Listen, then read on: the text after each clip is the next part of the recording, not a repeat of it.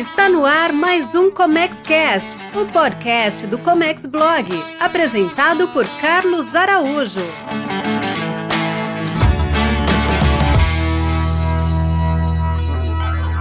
Olá, seja muito bem-vindo, seja muito bem-vinda. Eu sou Carlos Araújo e hoje a gente está aqui para continuar falando sobre importação, mais especificamente o que eu chamo de importação na prática. Se você está aqui pela primeira vez, ainda não me conhece, eu falo de comércio exterior, importação, exportação, despacho aduaneiro, logística. Tem um canal no YouTube que você pode estar assistindo por agora, mas também tenho num podcast que é o ComexCast. Se você estiver assistindo pelo YouTube, fica o convite para você se inscrever agora. Se você estiver ouvindo pelo podcast na academia, no carro ou em qualquer outro lugar, também fica o convite para se inscrever. E eu tenho um site que é www.comexblog.com.br, onde lá tem muito conteúdo. Mas o conteúdo de hoje eu quero falar para você, é, já nessa série de como funciona a importação na prática, do que você precisa fazer antes de embarcar a sua mercadoria. Melhor, o que você precisa fazer antes mesmo de decidir se vai comprar ou não. Essa é uma fase que eu chamo de fase zero. É uma fase que você tem que saber tudo antes, pra, porque muitas vezes não vai ser possível você conseguir uh, importar, não vai ser possível você seguir com a sua importação, porque as obrigações ações que esse produto vai ter são tão grandes que vai inviabilizar seu projeto, seu processo ou vai te dar muito mais trabalho. Então, uh, esse é o, o momento em que eu chamo de análise do tratamento administrativo.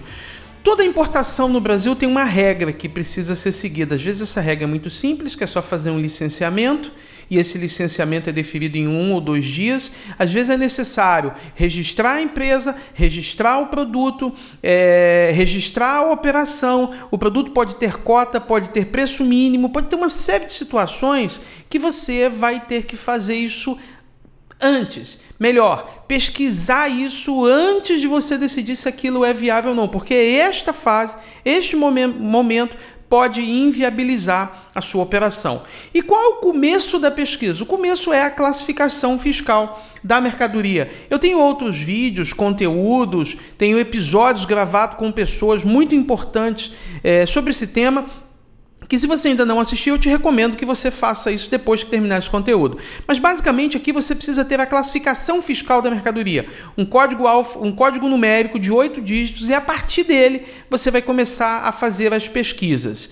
Via de regra você pode fazer isso numa pesquisa, é, numa ferramenta paga que é muito mais segura, muito mais rápida. Pode também fazer numa ferramenta gratuita, como no simulador da no simulador tributário da Receita Federal. Em ambos os casos, ali vai identificar qual é a obrigatoriedade que o seu produto tem que passar. Não é tão simples assim. Você vai colocar, vai sair uma linha dizendo tudo que você precisa fazer. Não, é necessário que você investigue um pouco mais. Eu vou te dar aqui alguns exemplos de como esse é um processo importante e que, se você fizer mal feito ou é, deixar para lá, você pode ter prejuízos grandes é, no futuro. O primeiro exemplo deles é se você quiser importar, por exemplo, é, artigos de vidro, copos, é, pratos.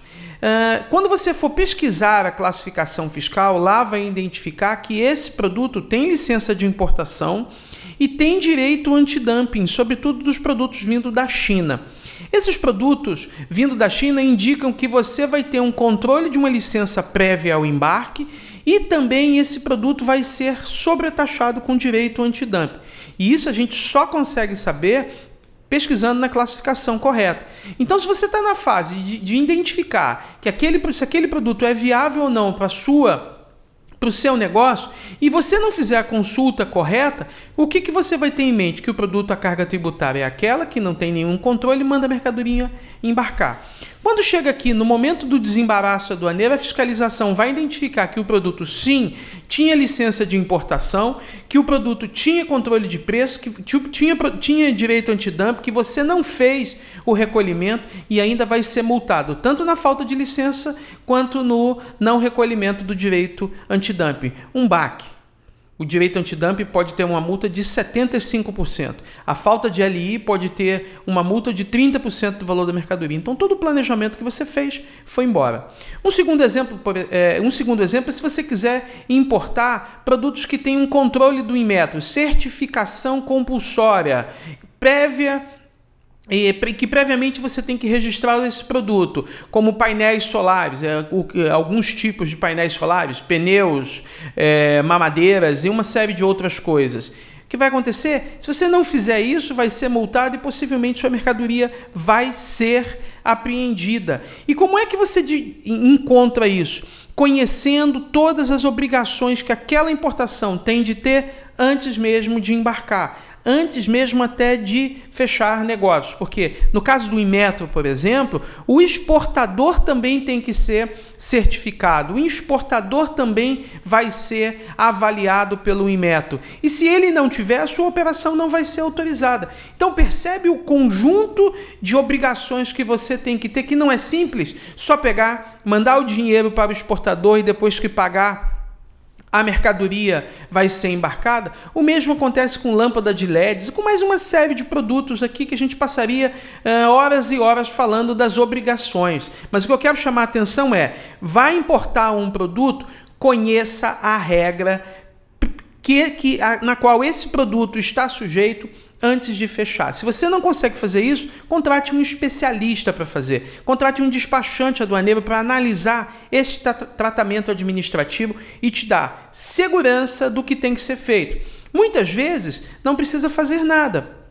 Muitas vezes o produto está isento de licença de registro de obrigações prévias, mas isso a gente só vai saber fazendo a pesquisa adequada. E não é só em uma ferramenta, às vezes é em duas, é em três. Eu recebo aqui muitas perguntas de pessoas interessadas em importar cosméticos. E a primeira pergunta que eu faço é: você tem é, é, conhecimento desse ramo? Já atua?